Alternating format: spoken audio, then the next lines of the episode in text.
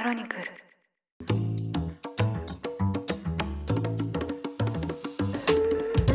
おはようございます。2月1日水曜日ニュースコネクト。あなたと経済をつなぐ5分間。パーソナリティの野上秀文です。この番組では1日1つ5分間で世界のメガトレンドがわかるニュースを解説していきます。朝の支度や散歩通勤家事の時間などにお聞きいただけると嬉しいです。あっという間に2月になりました。早いですね。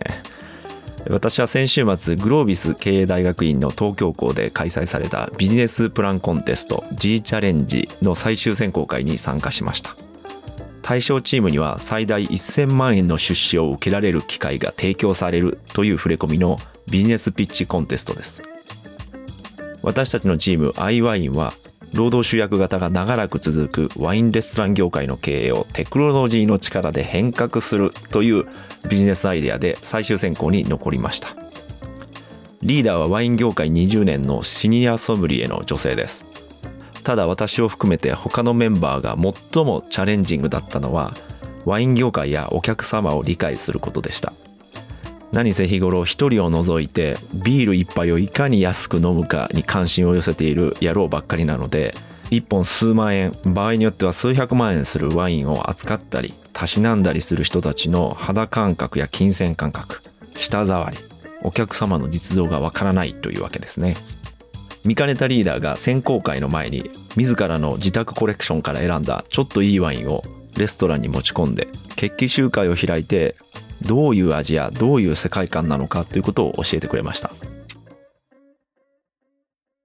今日は新型コロナウイルスの感染拡大から3年余り経ったアメリカや世界のコロナとの向き合い方、さらには世界経済の成長率やインフレの見通しについて取り上げます。アメリカのホワイトハウスは30日、2020年から続けてきた新型コロナウイルスに関する国家非常事態宣言について、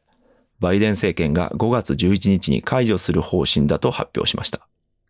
感染状況が落ち着いてきたことを主な理由としています。アメリカではこの宣言によって連邦政府が各州の医療従事者らをサポートしたり、政府予算を自治体の感染対策に充てたりしてワクチン接種や検査を続けてきました。ホワイトハウスは5月に解除する理由について、このワクチン接種が進んだほか、感染件数、入院患者数、死亡者数がいずれも減少したことを挙げています。アメリカの CDC 疾病対策センターによりますと、入院患者数は1月28日の時点で1日平均およそ3600人に減少しました。また死者数も毎日平均500人ほどで死因の上位5位以内には入らなくなりました。一方解除まで3ヶ月半の猶予を持たせたのは現実的な側面と政治的な意味合いがあります。最初に実態に即した面ですが、ホワイトハウスは声明で突然に終了すると何千万人ものアメリカ人と医療システムに混乱が生じると説明しました。地元メディアによりますと宣言が解除された後、現在は無料で受けられるワクチンの接種や政府が負担してきた検査や治療について自己負担を求められる可能性があります。こうした変化に備えられるように緊急事態を数ヶ月維持したいというわけです。一方、政治的な意味合いにも触れておきましょう。民主党のバイデン政権に対して共和党は現在のコロナ対策をかねてから批判してきました。共和党の議員らは声明で次のように述べています。バイデン政権がコロナ禍の陰で何十億ドルもの税金を無関係に浪費してきたが、その時代は終わった。5月11日まで待つのではなく、今この宣言を直ちに終わらせるべきだ。そしてパンデミック終了法案と呼ばれる法案を議会に出して、政権に揺さぶりをかけていたため、バイデン政権は政治的な対抗策としてこのタイミングで5月の解除を発表しました。日本政府も先日コロナの位置づけについて季節性インフルエンザなどと同じ5類へと5月8日に移行する方針を決定しました。世界は収束に向かっているのでしょうか中国の保健当局は国内での感染流行が収束に近づいているとの見方を示しました。昨年12月にゼロコロナ政策に転換してから各地で感染は急増してきました。ただ中国政府は重症患者や死者が減少傾向にあるとの見方を示しています。一方、WHO 世界保健機関は3年前に宣言した最高レベルの警戒を解除するには早すぎるとして緊急事態宣言を継続することを30日に発表しました。WHO によりますと1年前にオミクロン株が流行のピークを迎えた時よりは世界の状況は改善していると言います。一方、今でも死者数は多く、発展途上国ではワクチン接種が不十分とされています。そして各国が観測を緩めると変異株の追跡が困難になるとして、警戒とワクチンの追加接種、さらには入院患者数や死者数のデータ報告を続けることが必要だと加盟国に呼びかけています。パンデミックの影響から長らく減速してきた世界経済は今後どうなるのでしょうか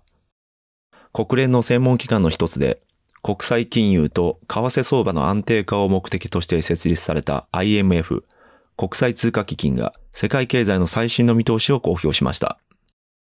発表では今年の経済成長率をこれまでより0.2ポイント引き上げて2.9%へと情報修正しました。これは1年ぶりの情報修正です。多くの国と地域でインフレが低下傾向にあることや、アメリカでの消費の回復、さらに中国が経済活動を再開させていることが好材料で、需要を支えると分析しています。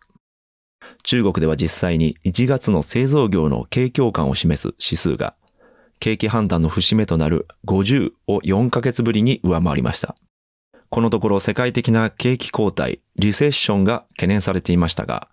IMF は発表の中で、多くの国で予想を上回る回復力が見られた。リセッションでは GDP はマイナス成長となることがよくあるが、今回はこうした事態を見込んでいないと説明しています。ただインフレ率はピークから下がり始めたばかりで、変動の激しい食品やエネルギーを除いた物価指数、コアインフレ率は下がらない可能性もあるため、2023年は引き続き厳しい年になるとも見込まれています。最終選考に残った8チームがプレゼンテーションをしまして、私たちのチーム IWIN は見事大賞に選ばれました。審査員の好評で最も高く評価いただいたのは顧客の課題に耳を傾けた顧客解像度の高さということでした決起集会の夜のワインが一体1本いくらだったのか聞いていませんがやはり何事も自分の五感を使って体験する実感することが大事だと改めて感じましたニュースコネクトお相手は野上秀美でした番組への感想はカタカナでハッシュタグニュースコネクトとつけてツイッターに投稿してくださいもしこの番組を気に入っていただけましたらぜひフォローいただけると嬉しいです。それでは良い一日をお過ごしください。